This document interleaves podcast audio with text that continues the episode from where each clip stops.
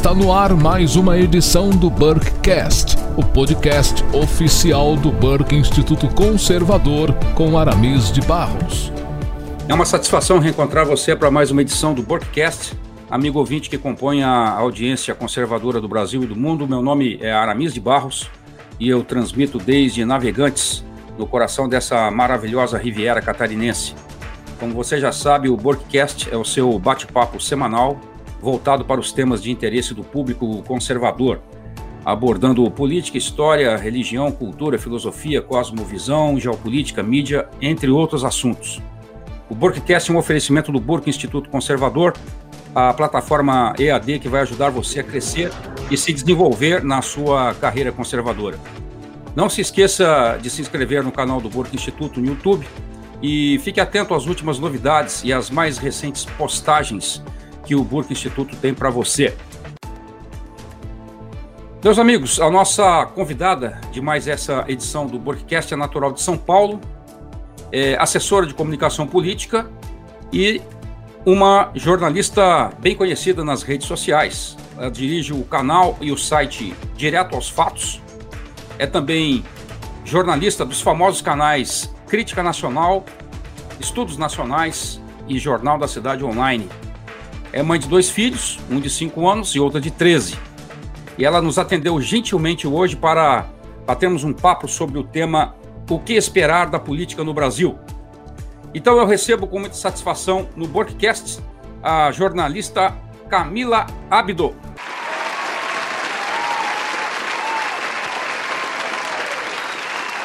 Querida Camila, muito obrigado por separar um tempo para estar conosco no meio de toda a sua correria diária. E antes de trazer para você as perguntas que eu separei aqui, por favor, dê uma saudação inicial aos nossos queridos ouvintes. Aramis, é um prazer para mim estar no, no Burke. Eu sou assinante das aulas do Burke, acompanho todas. É, são aulas que me ajudam muito a compreender melhor o conservadorismo, porque é uma coisa nova tá? Ainda mais para quem fez faculdade de jornalismo, é, é um outro universo, embora eu tenha uma família conservadora, minha, minha família é bem tradicional, digamos assim.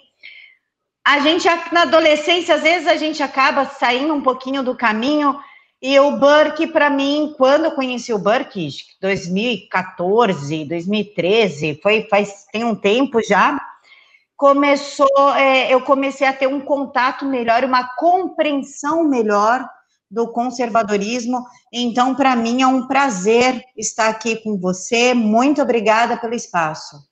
Muito obrigado, Camila. A gente é que agradece, tá? E é bom saber que você está acompanhando também o trabalho do Burke Instituto já há bastante tempo, desde a, desde a fundação, né?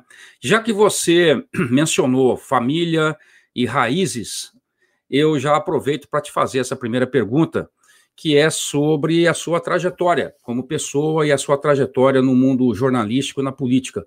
Como você se envolveu com o conservadorismo e, a partir daí, quais são os principais projetos com os quais você está envolvida hoje no ambiente conservador como jornalista? A minha trajetória de vida, né, um resumo muito rápido, é, a minha família sempre foi essencialmente conservadora. Eu tive a vovó, o vovô, a mamãe, embora meus pais fossem são separados, né? Mas o meu papai, então meu pai, é, se eu fazia alguma coisa de errado, minha mãe já ligava para o meu pai, que vinha e me dava bronca e me dava castigos. Então eu tive, eu fui criada num ambiente bem não digo restrito, mas conservador mesmo, o que pode, o que não pode, ética, moral, religião. Eu ia todo domingo com meu avô para missa. É, aí, quando eu comecei a crescer, 13, 14 anos, a gente começa aquele grupinho de amigos, são outras educações, né? Pessoas com outras visões, com outro espectro. E, claro, que a grama do vizinho, ela é sempre mais verde ela é sempre mais legal. E aí eu comecei a me envolver com uma turminha que, ai, eu queria ter essa família. Ai, ela pode tudo, eu não posso nada. Ai, eu queria ser igual a fulana. E eu tive uma professora de geografia, essa eu nunca vou esquecer, que numa aula de geografia, quero deixar claro que eu não fui uma criança e uma adolescente com dificuldades financeiras, tá? E isso, a, a gente perdeu tudo depois que o meu avô faleceu e a minha família não soube gerir os negócios, tá? E aí a gente acabou perdendo tudo e hoje eu vivo nessa condição. Mas eu não posso dizer que eu fui uma, uma criança, uma adolescente com uma educação deficitária, nem um, um universo é, de violência, um universo ruim, tá? Então, é, uma professora de geografia, eu estudava num colégio tradicional de São Paulo, chamado SAA, perto do Colégio Santana e Salete, foi vendido, e ela falou o seguinte para gente: vocês burgueses, enquanto vocês estão descendo na lanchonete, comprando comida ou trazendo comida e muitas vezes jogando fora, o pessoal do MST está dando dejetos humanos para os seus filhos. E, cara, aquilo mexeu comigo de um jeito, me causou uma revolta tão grande dentro de mim. Aí ela continuou, ela fez assim: os seus pais, na minha época, M-Officer, Kelf, era assim o ápice, todo mundo queria a M-Officer e a Kelf. E enquanto seus pais compram para vocês M-Officer, Kelf, as crianças do MST comem fezes. E isso é por culpa do pai de vocês.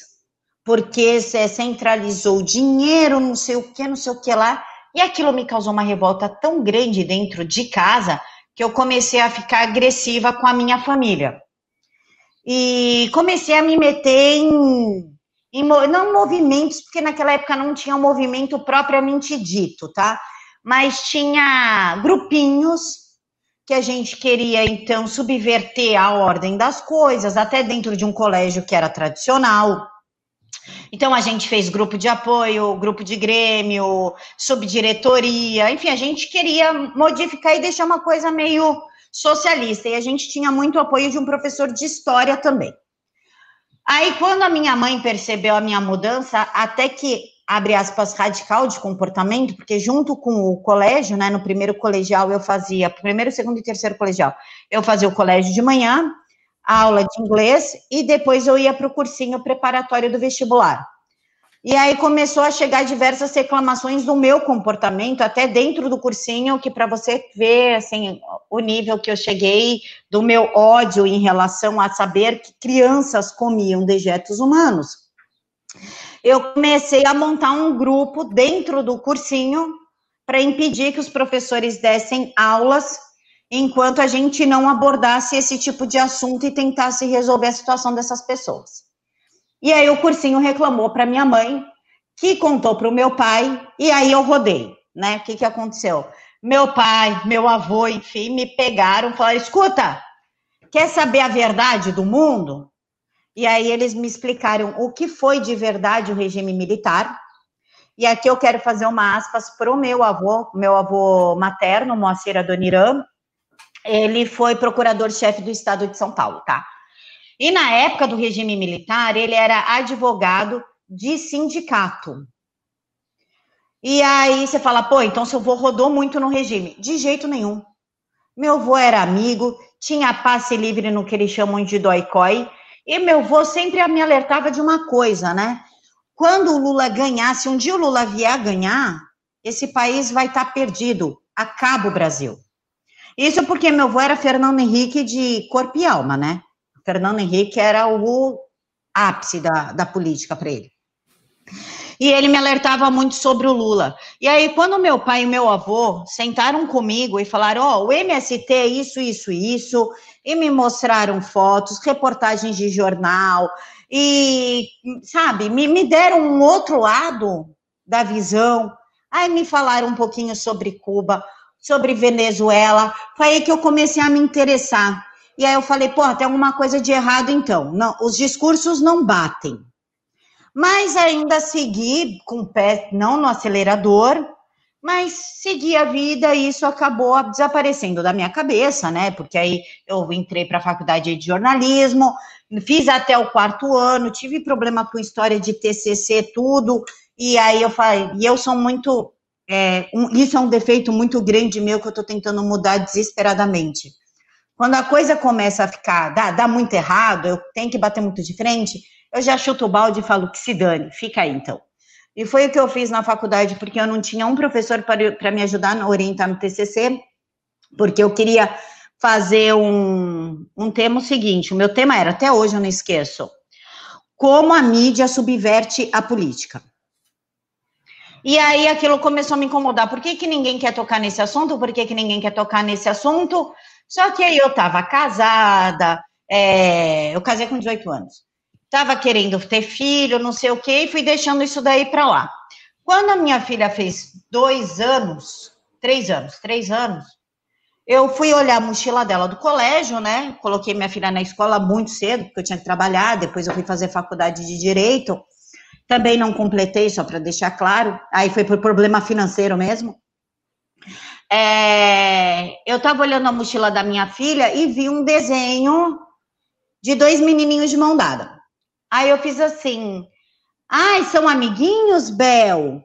Aí ela falou assim: pode ser amiguinho, pode ser namoradinho. Três anos, Aramis. Três anos. Impressionante. Aí eu fiz assim: não, não pode ser namoradinho, não. Porque se fosse namoradinho, tinha que estar tá de vestidinho e tinha que ter cabelinho comprido, né? Que nem a mamãe e o papai. O papai tem cabelo curto, a mamãe tem cabelo comprido. Aí ela falou assim, mas a professora disse. E aí eu fiz assim, tem alguma coisa de muito errado nessa história toda. Aí eu comecei a pesquisar, e pesquisa daqui, pesquisa dali. Aí eu encontrei o site, deixa eu ver se eu lembro o nome do site do professor Olavo. O primeiro dele, que era tipo um podcast. É o True Outspeak? Esse, True Outspeak. Aí eu comecei a ouvir uma coisa, ouvir outra, fui atrás de alguns textos dele, e aí me apresentaram o Showell, e aí eu fui indo, aí eu li Chesterton, algumas obras de Chesterton, e aí eu fui buscando mais, eu fiz assim, meu, tá tudo muito errado, como é que eu posso mudar isso? Nunca tive ideia de fazer vídeo, tá? Aí aconteceu duas tragédias muito grandes na minha vida. Eu acabei, foi um pouquinho, inclusive, depois do caso do. Ai, do, dos policiais que a mídia falou que, os, que o filho de 12 anos matou o pai e a mãe. Esqueci o sobrenome deles agora. Eu cobri... Foi aí na Grande São Paulo, né? Foi aí, eu acho que Diadema, não foi? Isso, não, foi na. Foi numa, foi, no, foi numa periferia, até perto da minha casa, inclusive, que eles moravam. E foi na zona norte de São Paulo. Eu cobri esse caso todo, cobri ele inteirinho e ainda lidando com ameaças, com, com meu pai bem chateado comigo, porque o delegado do caso era amigo do meu pai e ele estava falando diretamente com meu pai, mandando eu prestar atenção nas coisas que eu fazia. Eu acho que é um recado claro, né? Presta atenção no que você faz. Sim. E Marcelo Pesseguini, o caso. Caso Isso. dos Pesseguines. E aí eu tive dois problemas muito grandes na minha vida. E aí eu preferi me recolher um pouquinho. Né? Sair das redes, tudo, larguei tudo. E aí eu peguei, aí em 2015, meu caçulinha estava com meses de vida, eu voltei para o Facebook e comecei a, a mexer de novo, falar, não, eu preciso fazer alguma coisa, não dá para ficar desse jeito. Eu estava mal de verdade, foram duas coisas muito pesadas que aconteceram na minha, na, na minha vida.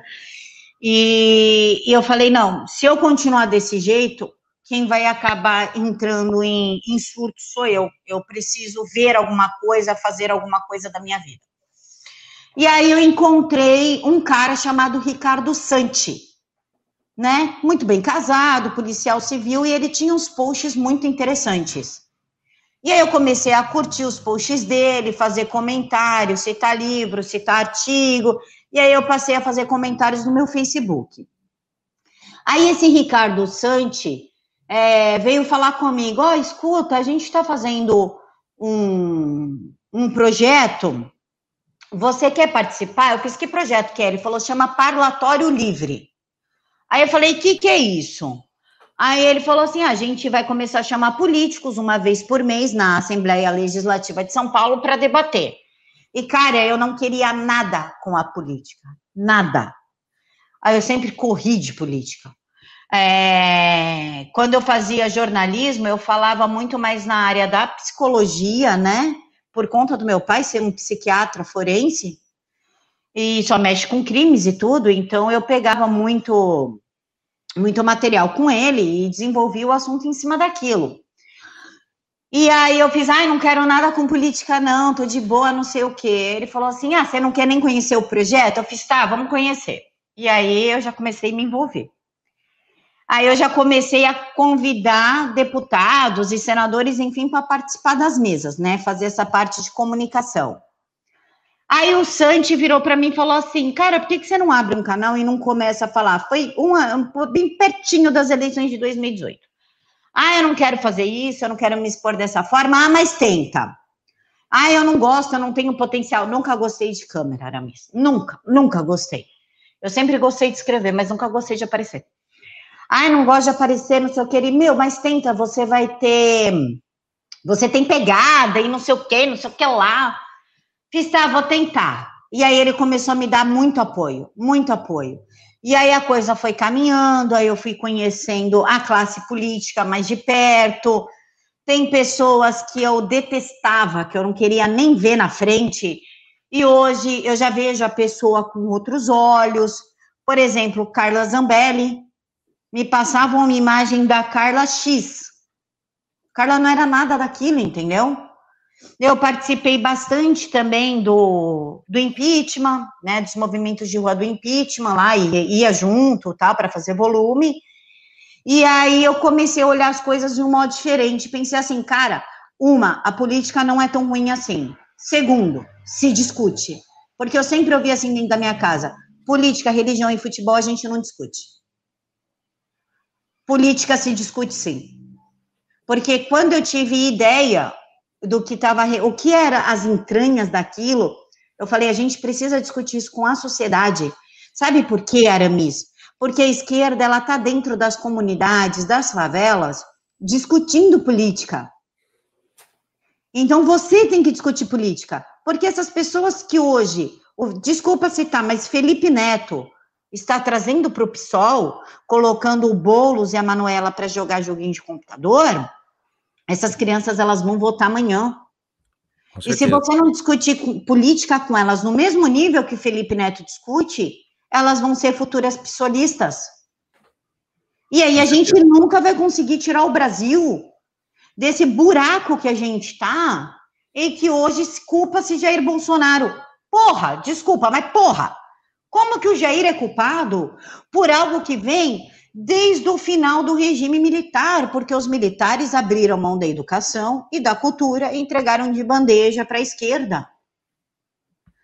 Como é que Jair Bolsonaro, em dois anos de governo, vai ter meios de lidar num estado totalmente aparelhado, numa engrenagem?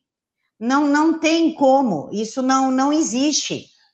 Então, inclusive, eu comecei, eu virei fã incondicional do presidente quando ele, quando eu vi aquele vídeo dele da Maria do Rosário, falando dá que eu te dou outra. Eu falei, esse é o cara. Esse ficou famoso mundialmente, né?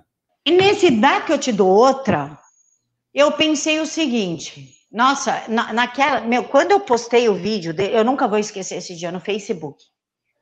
Eu postei esse vídeo e fiz assim: um deputado, não sabia quem era Jair Bolsonaro, soube neste dia.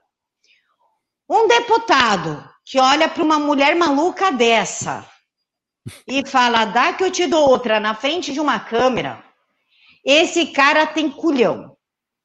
Foi só isso que eu escrevi. Se você visse, eu perdi a amizade de um cara chamado Ives. A gente era tipo irmão ele chamava minha avó de vó, eu chamava a avó dele de vó, tia dele de tia, tipo, A gente vivia em família, amizade de anos. Ele falou: nunca mais dirige a palavra para mim. Eu fiz, beleza. Só não, não corro atrás. Beleza. E, assim, pessoas da minha família pararam de falar, e o que hoje são eleitoras do Bolsonaro, naquela época pararam de falar comigo, pararam de me chamar para em festa de família. Tipo, eu fiquei uma coisa totalmente à parte da família. Aí eu comecei a estudar esse cara, né? Quem é Jair Bolsonaro? Da onde vem ele? Por que ele fez isso? Porque, cara, a Maria do Rosário, você entendendo de político ou não, se você tem um pouquinho de ética, um pouquinho de moral, você sabe que essa mulher é abjeta. Você sabe que essa mulher é um nojo. Inclusive o caso Champinha, que ela defendeu Champinha, e ela não vem falar para mim que não defendeu, quem fez o caso Champinha, a parte psicológica do caso, foi o meu pai. Então, se tem uma coisa que eu sei, é do caso Champinha. E eu sei que ele não é um cara coitadinho, dementinho. Não, o cara é ruim. O cara é cruel. O cara é um perigo para a sociedade.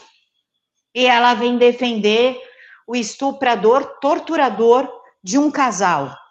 Então você, você não precisa ter a mínima noção de política para saber que Maria do Rosário é um câncer dentro da sociedade.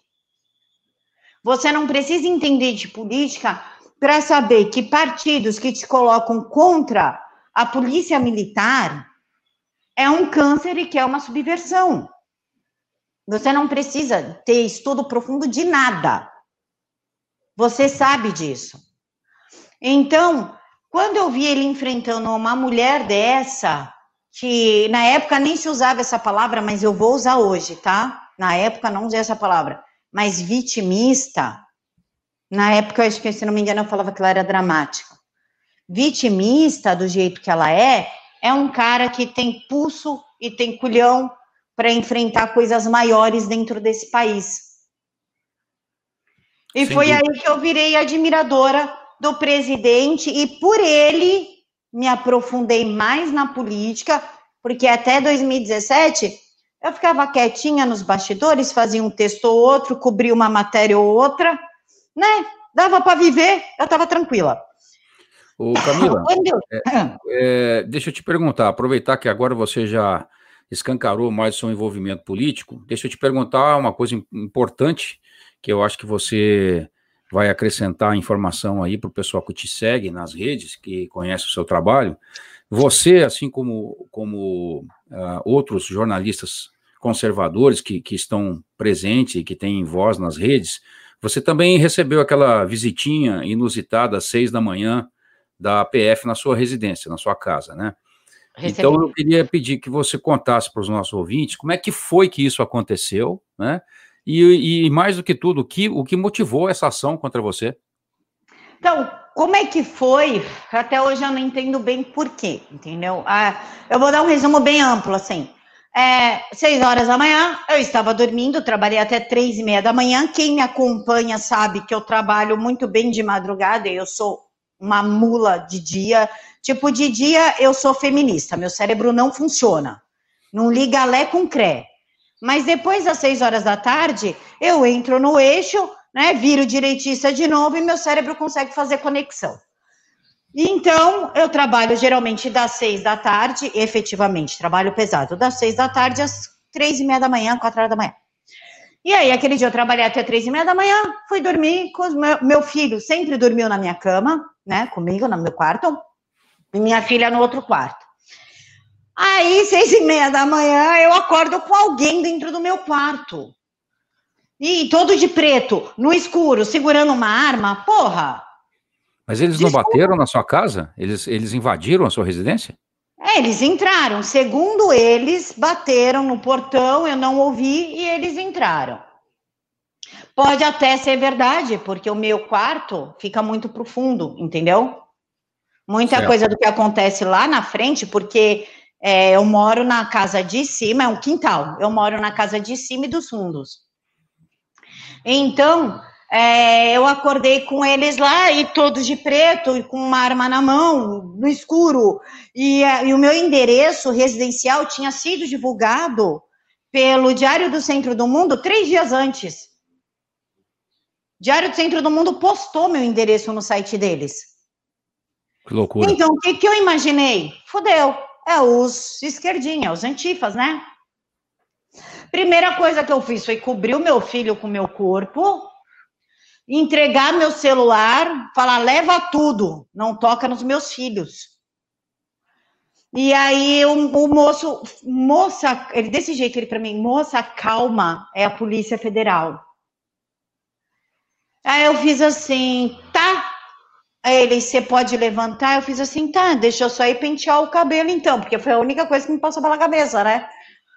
E aí peguei a, a, a minha, eu não sei, meu instinto, eu não sei, para eles não acharem que eu estava fazendo nada de errado, penteei o cabelo de porta aberta do banheiro, tudo, sabe? Deixei bem à mostra tudo que eu estava fazendo e pedi para eles, não acorde meus filhos. Ele, não, pode deixar. E aí eu desci, chamei, desci na casa da minha mãe, chamei minha mãe para ficar com os meus filhos. E aí eles Sabe, Aramis, é, eu não tenho raiva deles, nenhum sentimento negativo por eles, muito pelo contrário. Primeiro que me trataram muito bem, com muito respeito, meus filhos nem se fala, não acordaram as crianças, não fizeram barulho, não acenderam as luzes para não acordar as crianças. Eles estavam sem graças. Sabe quando você vê que a pessoa está extremamente incomodada com o que está fazendo? Constrangida? Demais, demais. Eles falavam assim para mim: é, você posso abrir sua gaveta? Eu, cara, faz teu trampo. Mas eu vou mexer nessa gaveta, faz teu trampo. Eu acendi um cigarro, peguei um café. Ele, ó, você pode me acompanhar? Eu vou olhar suas bolsas. Fiz, cara, a casa é tua, eu não vou te acompanhar. Faz o que você quiser. Cara, eu tava cansada, eu tava com sono. Eu não queria ficar em pé olhando nada. Falei, não, faz aí que eu vou ficar aqui sentada. Aí eles pegaram, encade... é, ensacaram. Cara, eles pegaram meu caderno de pauta, Aramis. Você cuida de um podcast e um canal. Você sabe que a gente tem caderno de pauta. Sem dúvida. Eles levaram meus cadernos de pauta, as minhas fichas de, de entrevista, tipo, que foi tratado em cada entrevista. Todo final de entrevista eu faço uma ficha, fazia, né? Agora eu nem faço mais, dane-se. E eles levaram tudo isso e eu questionei, eu fiz meu caderno de pauta, por quê? Falaram, não, porque cita nomes de políticos, entendeu? Sim. Aí eles levaram tudo, ensacaram e me deram o papel para ir depor. Aí eu fiz, não, eu quero depor agora. Aí ele abriu o olho assim, o líder lá, acho que é delegado, não sei, falou: não, mas você não está sendo intimado, isso não é coercitivo. Eu fiz: não, mas eu vou agora e vou no carro de vocês. Porque vocês ensacaram o meu celular, não tem como eu colocar dinheiro no cartão da minha mãe para eu poder ir voltar no Uber. Então, você, por favor, vocês vão me levar, eu vou com vocês. Era, tá. Você não vai esperar o advogado? Fiz, eu não preciso de advogado, eu não devo. Tô devendo nada, vou pegar advogado para quê? Aí fui com eles, aí no interrogatório. É, você participou de alguma manifestação? Eu fiz o ano passado, sim. Aí ele fez, não, desse ano. Eu fiz desse ano, não. Aí ele falou assim, não, eu fiz não. Você falou alguma coisa contra o STF? Eu falei, o dia inteiro. Aí ele falou assim, sobre intervenção militar. Eu fiz, não, eu tenho diversos vídeos no meu canal, inclusive falando contra intervenção militar. Aí ele, tá. E você falou o que na mani... Qual foi a última manifestação que você foi? Eu fiz, ah, foi em novembro, outubro, novembro do ano passado. Aí foi até uma que o Morgan tava, o Morgenstein. Foi a última que eu fui. Que era fora Gilmar, né? Aí ele falou assim: é, pode, pode ser essa, não sei. Mas você não falou nada de intervenção militar? Eu fiz, não, sou contra. Ah, mas você conhece a empresa tal empresa tal? Eu não cito o nome porque eu realmente não lembro o nome das empresas. Falei, nunca vi na vida. Ah, então você não conhece. Você conhece fulano? Não. Citou um nome lá. Falei, não. Ai, O cara olhou e falou assim: então não sei. Fiz, não, porque ele vem já com uma sequência de perguntas, tipo, não é na hora, não sai da cabeça dele, alguém manda para ele uma lista de perguntas, né? Aí eu fiz assim, não, continua aí o questionário. Ah, mas você recebe de algum lugar, você conhece o Facuri? Eu fiz, lógico que eu conheço Facuri. Quem não conhece Facuri? Mas ele te dá dinheiro ou não? Aí ele, não, eu, não, vocês vão ter acesso à minha conta. Aliás, vocês já tiveram acesso à minha conta. Vocês acham que eu não sei que vocês já quebraram o sigilo? Vocês sabem que não? Aí ele falou, é, bom, só isso que você quer falar? Quer complementar o seu depoimento? Eu fiz, quero. Alexandre de Moraes, cabeça de ovo, vai caçar o que fazer. Aí ele falou, é, eu acho melhor você não colocar isso. Eu fiz, então não coloca. Aí acabou aí, e aí eu fui embora. Nem a Polícia Federal sabe exatamente do que se trata. Se eu tinha ligação com 300, eu fiz, não. Já me viu lá? Aí eu fiz achar alguma coisa nas minhas redes fazendo menção a eles? Não. É, então tá bom. E se você me perguntar o que que teu advogado falou sobre você no inquérito, Nada, porque ele não tem acesso. E o seu celular, ô Camila? Tá lá até hoje. Sem previsão de entrega? Sem previsão de entrega. Meu, meu celular e meu computador, né? Porque eles levaram o celular e o computador. Sei. É inacreditável, né? É realmente inacreditável. Ô, Camila, é, me diga o seguinte: qual, qual a sua impressão pessoal sobre a, essas eleições que nós tivemos agora recentemente. Você acha que elas, elas representam, uh, como temem alguns, né, de fato aí um sinal vermelho uh, para as próximas eleições presidenciais ou não? Ou a realidade das eleições municipais é algo muito diferente? O que você pensa sobre isso? Eu vejo mais a relação dos Estados Unidos com as eleições de 2022 do que as municipais. O que, que aconteceu nas municipais?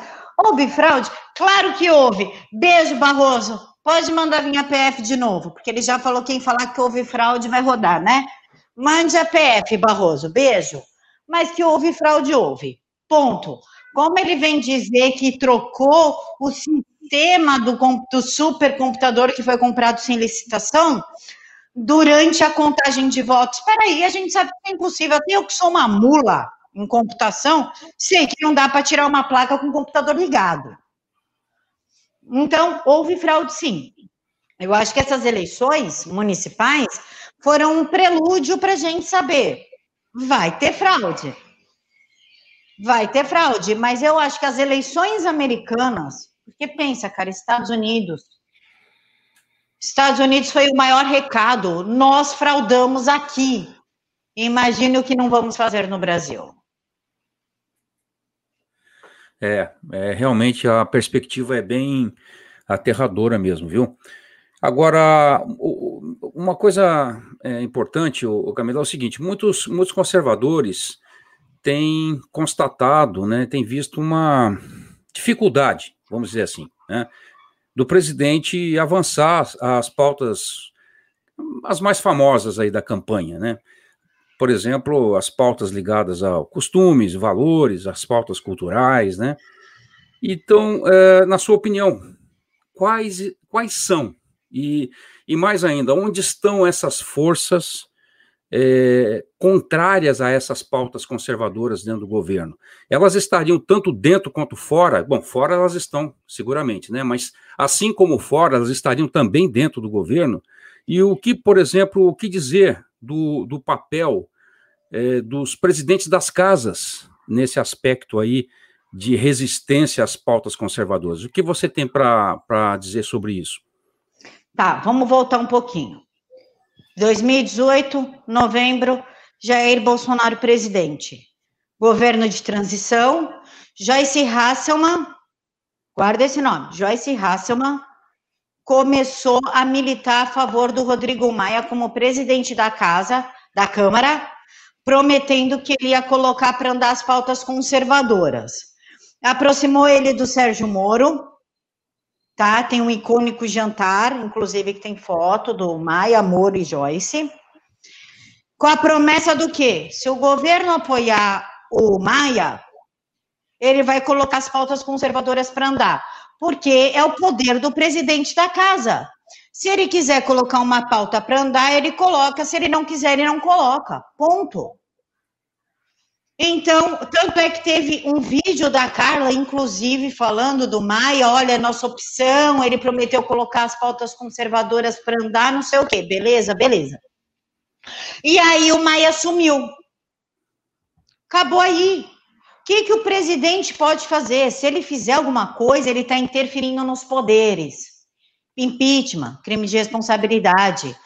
Então, é, a gente, como, como a gente viu aí algumas semanas atrás, o Faquin né, recolocando o imposto nas armas e revólver, mas não foi só essa interferência, também teve interferência na história da pandefraude, que eles tiraram o poder do presidente de lidar com a pandefraude do modo que ele achava melhor, colocou na mão dos governadores e prefeitos, deu tudo errado. Quem que eles tentam culpar agora?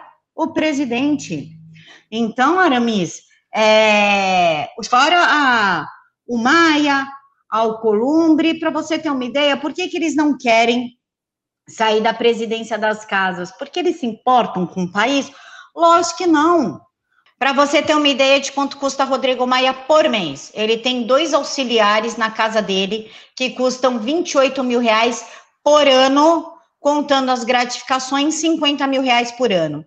Três garçons que custam, em média, 120 mil por ano uma cozinheira que chega a custar 40 mil por ano, uma copeira, que por ano ela ganha 17 mil reais, e um motorista que ganha aproximadamente 40 mil por ano, tá?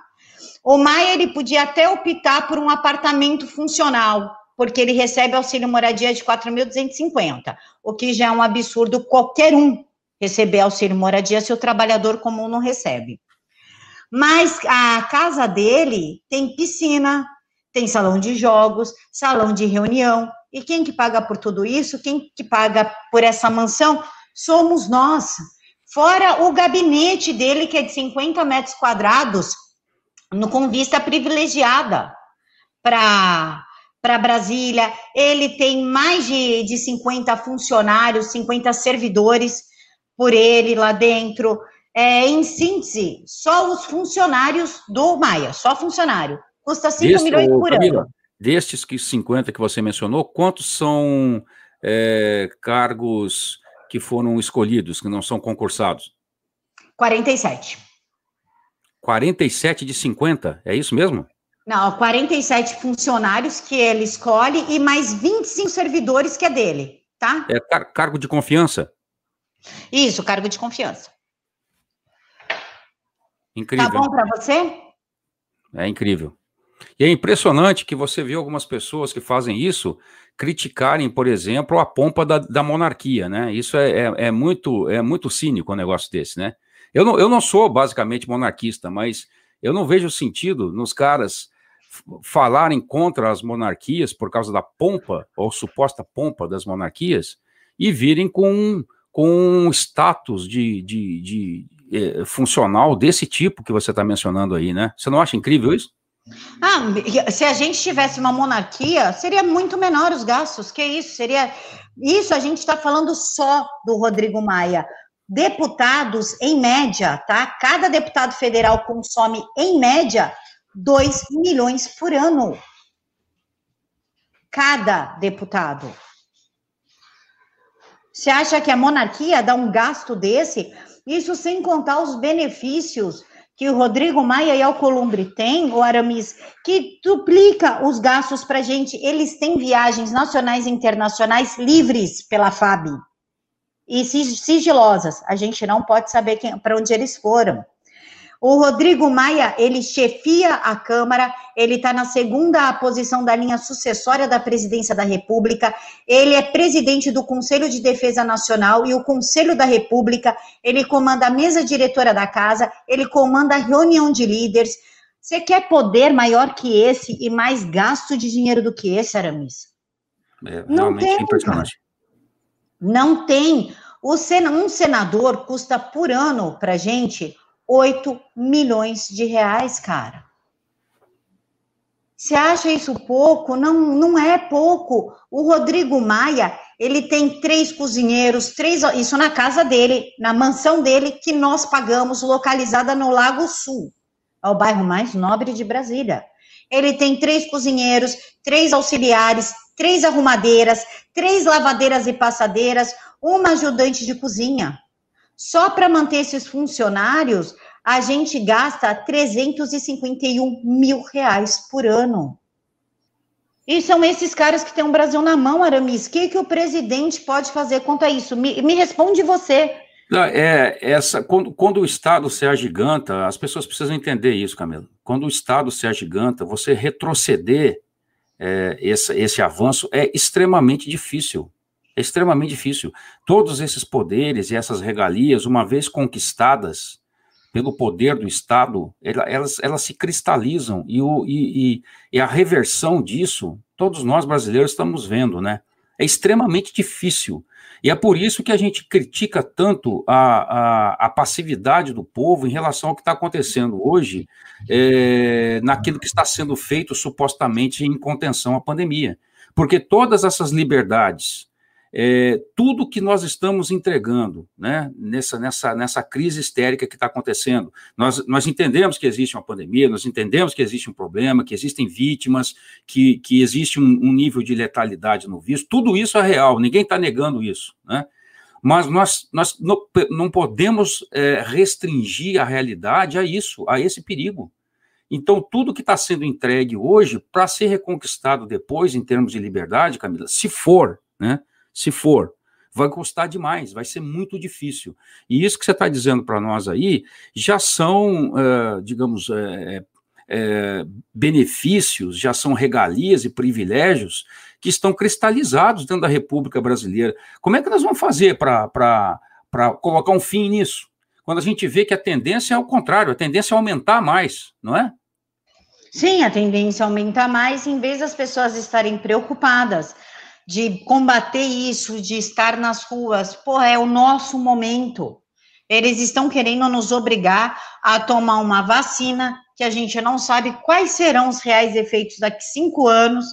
Pode ser uma nova talidomida, pode causar problemas sérios, problemas reais, e as pessoas estão quietas, de máscaras. Pô, a máscara é simbólico, ela te despersonifica você não tem real contato com a face da pessoa, a comunicação fica difícil, você prefere acenar com a cabeça do que falar bom dia, porque você sabe que a outra pessoa não vai ouvir nitidamente. Eu tenho problema de audição no ouvido esquerdo. Se a pessoa está de máscara, eu não, não entendo quase nada do que ela fala. Eu preciso olhar para a boca da pessoa. Isso dificulta demais a minha comunicação.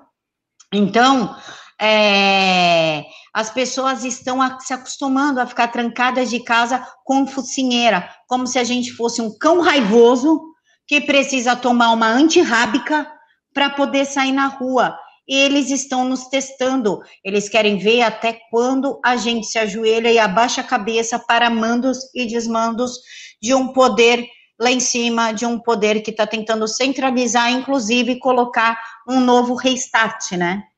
É um novo recomeço. O que você falou aí foi perfeito, Camila. Eles estão testando limites de controle.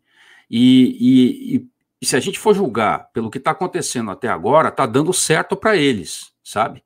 Porque parece não haver limites ao, a esses é, é, ímpetos totalitários que se espalharam por todos os níveis de poderes todos os níveis, todos, é, nos países em geral no Ocidente, né?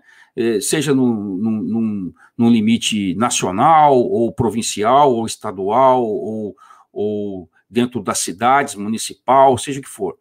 Os indivíduos, é, esses políticos, descobriram descobriram a pedra de toque, né? A Covid é a pedra de toque, porque o que, o que os caras querem fazer, eles fazem, se for em nome da Covid, meu, o cara te prende em casa, o cara te, o cara fecha o seu negócio, o cara põe um muro na praia, né? Põe um, põe um, uh, uma tela, uma grade impedindo você de andar na praia. São, são coisas completamente inacreditáveis que estão acontecendo, sabe? E então, assim, nós estamos vendo o establishment crescendo para cima da população. E, e, as pessoas não estão acordando, Camila. As pessoas não, o cidadão comum, ele não está vendo o perigo que nós estamos correndo. Né? Você falou aí do, do, do grande reset, né, o grande reinício, é esse é o projeto final. Esse é o projeto final. Os caras, se as pessoas tentarem entender o que está acontecendo a partir de um pensamento lógico cartesiano, onde uh, as pessoas tentam entender a ação de político para tentar conter a pandemia, elas não vão entender o que está acontecendo. Né? Quer dizer, o projeto tá, o projeto é muito mais sinistro do que isso. Mas já que nós estamos falando de, de poder de establishment, deixa eu te trazer aqui uma outra pergunta que eu acho que é algo também que você gosta de abordar, né? Uh, você está vendo, nós estamos vendo, o público ouvinte aí do, do Burkcast sabe, uh, cada vez mais gente no país está questionando a transparência do sistema de votação eletrônica, né, que nós temos aqui. E nós temos visto, por exemplo, você citou a, as recentes eleições nos Estados Unidos, nós vimos o problema lá também, né, que o sistema lá não é unificado, mas onde ele existe também teve problema, né, nos estados em que ele foi implementado. Então, na sua visão, diante do, do disso que o establishment nos impõe, né? E, e, o establishment que se recusa a ouvir a voz do povo. Quais são, na sua opinião, as reais chances do povo brasileiro recuperar pelo menos a impressão do voto nessas máquinas, nessas máquinas digitais de, de votação? Oh, se a gente não for para a rua nenhuma, porque a partir do momento que você espera que um único homem resolva o mundo, isso não vai acontecer. Cabe ao povo brasileiro não sair da rua em 2021. Porque, Aramis, é, o Barroso chegou na nossa cara e falou assim: ó, vocês são otários, só que com outras palavras. O que, que ele fez? Nós queremos o voto impresso. Isso não vai acontecer porque tira o sigilo do voto. Mentira, Barroso, não tira. Então eu vou deixar vocês votarem pelo celular. Está de brincadeira com a minha cara? Então quer dizer que dentro da minha casa eu vou poder usar um celular para votar, sendo que, desculpa a palavra, mas dentro da favela, o traficante vai fazer filhinho e vai falar, vai, vota aí no meu candidato. Você acha que isso não vai acontecer? Eles acham que a gente é imbecil a esse ponto? Só que o que, que aconteceu? Ele falou isso, no primeiro, segundo dia reverberou, e no terceiro dia mudou-se a pauta. Ou a gente tem foco, fala, a gente quer o voto impresso. Ok, o presidente falou que já está começando a conversar com o Congresso. Legal, o presidente está conversando, é o nosso momento. 2021, 5 de janeiro de 2021, todo mundo na rua. Quando que a gente sai da rua? Quando tiver o voto impresso. Porque o voto impresso era para ser usado em 2018.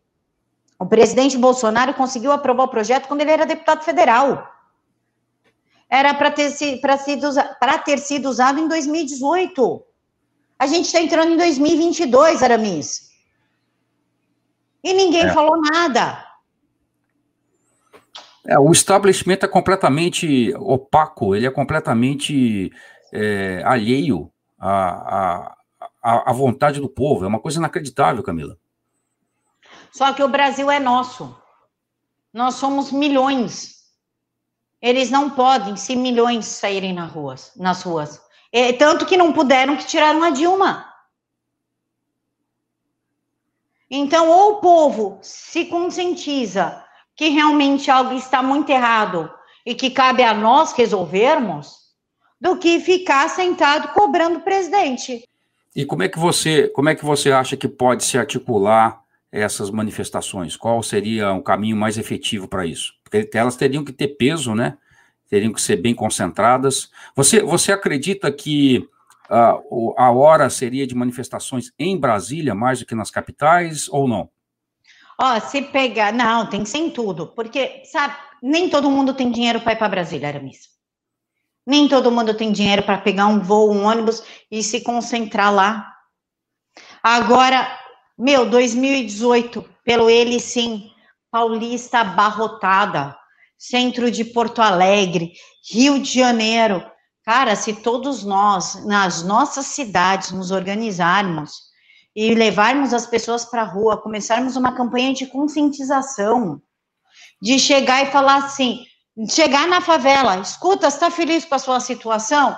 Não. Sabe por que você está assim? Por quê? Porque a gente não tem um voto transparente.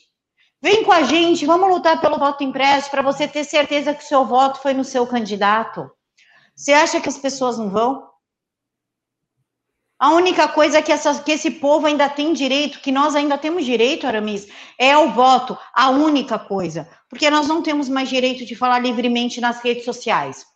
Porque ou vem essas drogas de fact-checking, que são compostas por esquerdistas da Folha e do Estadão, e te dá um carimbo de. Foros, né? financiados pelos Soros, ou vem essa droga desses fact-checkings, ou vem a própria plataforma te cala, ou vem o STF te cala. Então, você já não tem mais a liberdade para falar livremente, para debater ideias. Uma. Segunda, está tendo a criminalização do pensamento. Como é que um pensamento seu pode ser falso? É uma opinião. Eu lidar com fato, fato real, aí sim, ele pode ser falso, ele pode ser, não pode ser falso. Presidente Bolsonaro lidou bem com a pandemia? Se eu falar que sim, eu estou falando a verdade, porque ele fez a parte dele conforme a STF deixou. Se eu falar não, ele não deu subsídio para os estados, eu estou mentindo, fake news, ok. Mas como uma ideia minha, como uma visão de mundo meu, pode ser falso ou verdadeiro? Como é que pode ser eu receber um, um, carimbo de fake news se eu falar assim, eu não concordo que crianças de 12 anos têm capacidade para saber se quer ser menino ou menina. Eu respondo por crime de homofobia. O meu pensamento. Criminalizou o seu pensamento.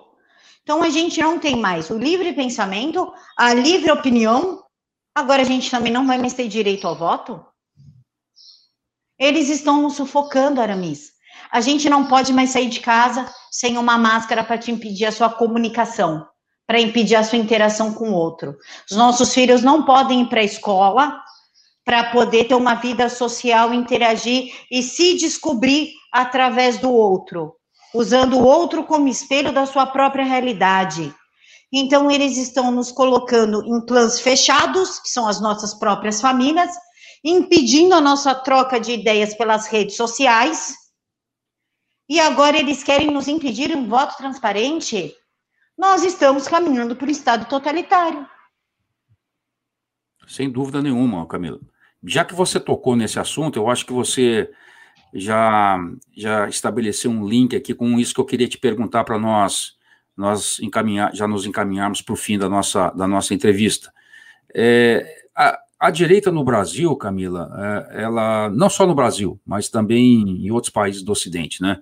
Ela, ela se conecta e, e acaba se expressando muito por meio da, do espaço que ela encontrou na internet e acabou naturalmente com isso muito dependente das redes, né?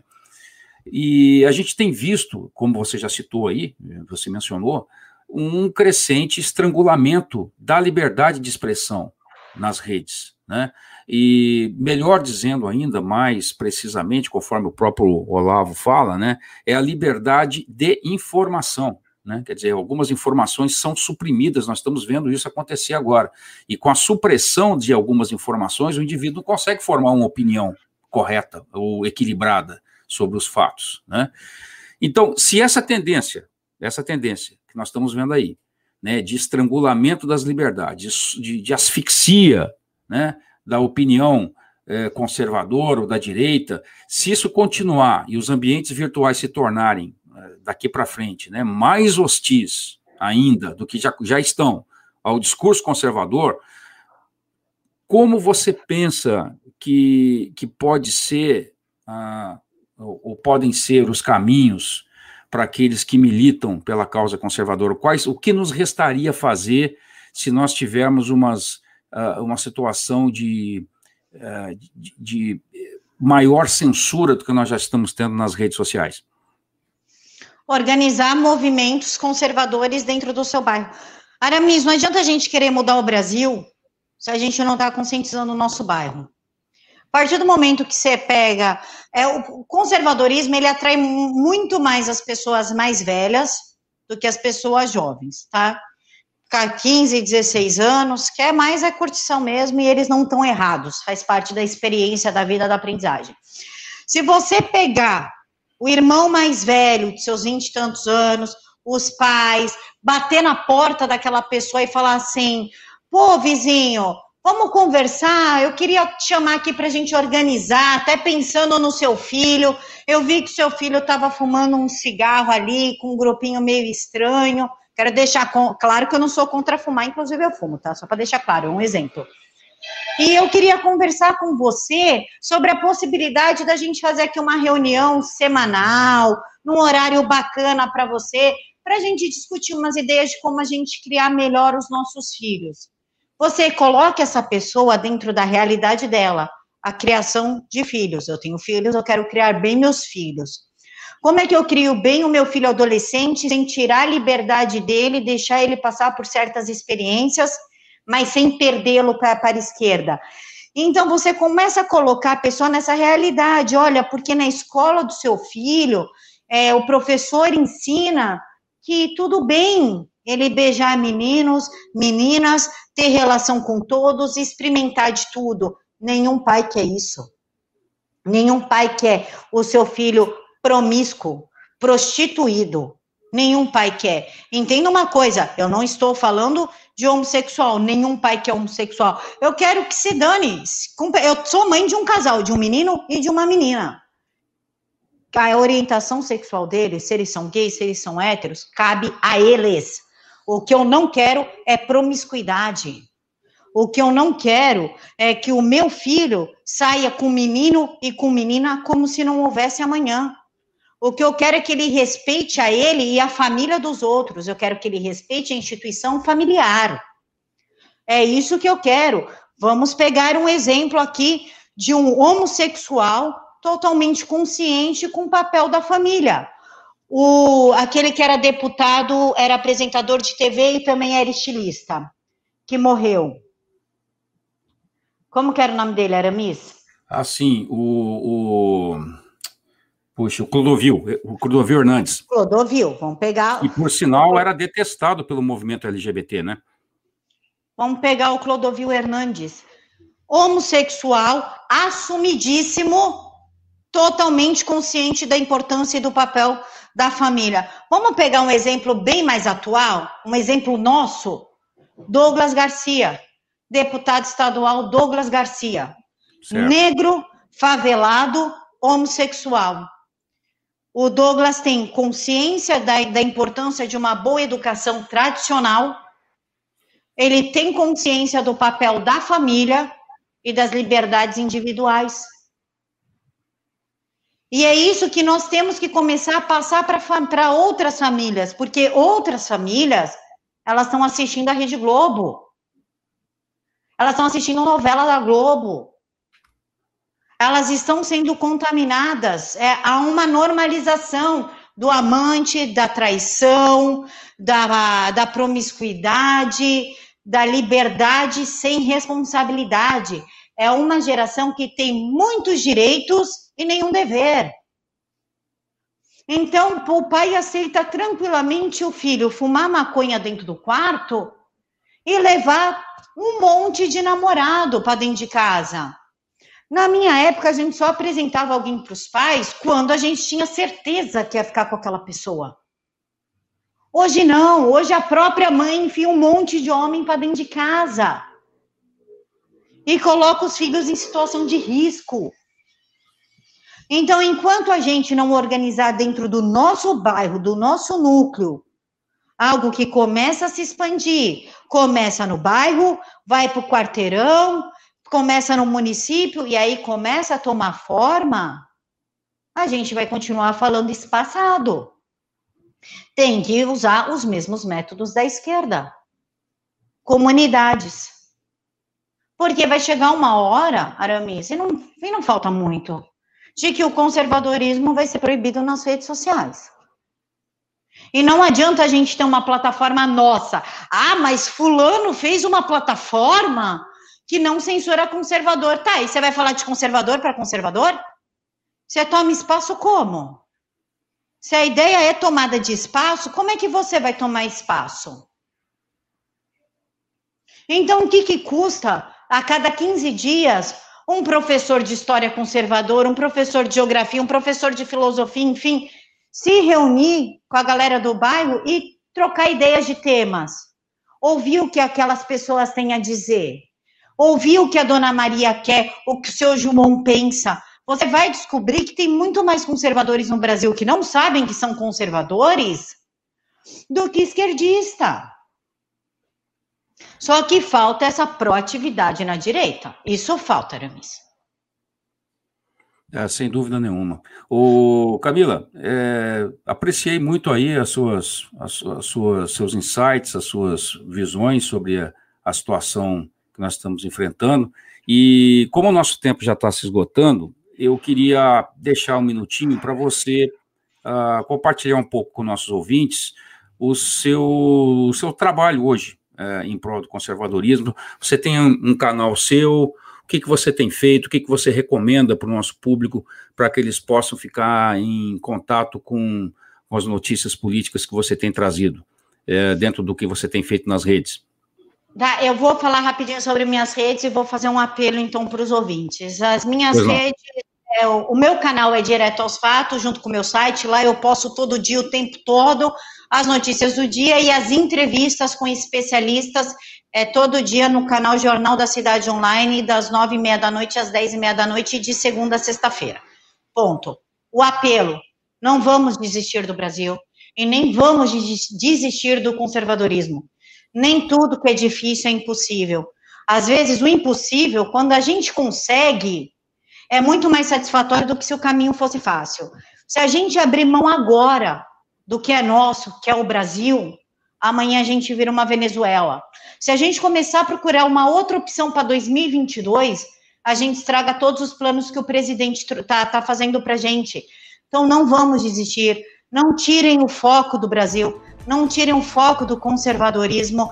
Foquem no presidente Bolsonaro e vamos ajudá-lo no que é possível. Críticas construtivas são sempre bem-vindas, mas parem de reverberar as narrativas da imprensa parem, olhem a notícia, tire a sua própria conclusão e pense, analise as notícias anteriores antes de vir com um ponto. O Bolsonaro errou. Vamos com calma, vamos tirar um pouco o pé do acelerador. Criticar o presidente já tem muita gente. Apoiar tá ficando difícil. Parem de bater nos ministros do presidente. É a base de apoio dele lá dentro do governo. Vamos ser menos egoístas e vamos olhar para um todo. O presidente não governa só para quem elegeu ele, ele governa para um país inteiro. Não adianta você falar de ideologia de gênero para uma pessoa que está morrendo de fome. Vamos apoiar a Damares. Não, as coisas não funcionam a ferro e fogo.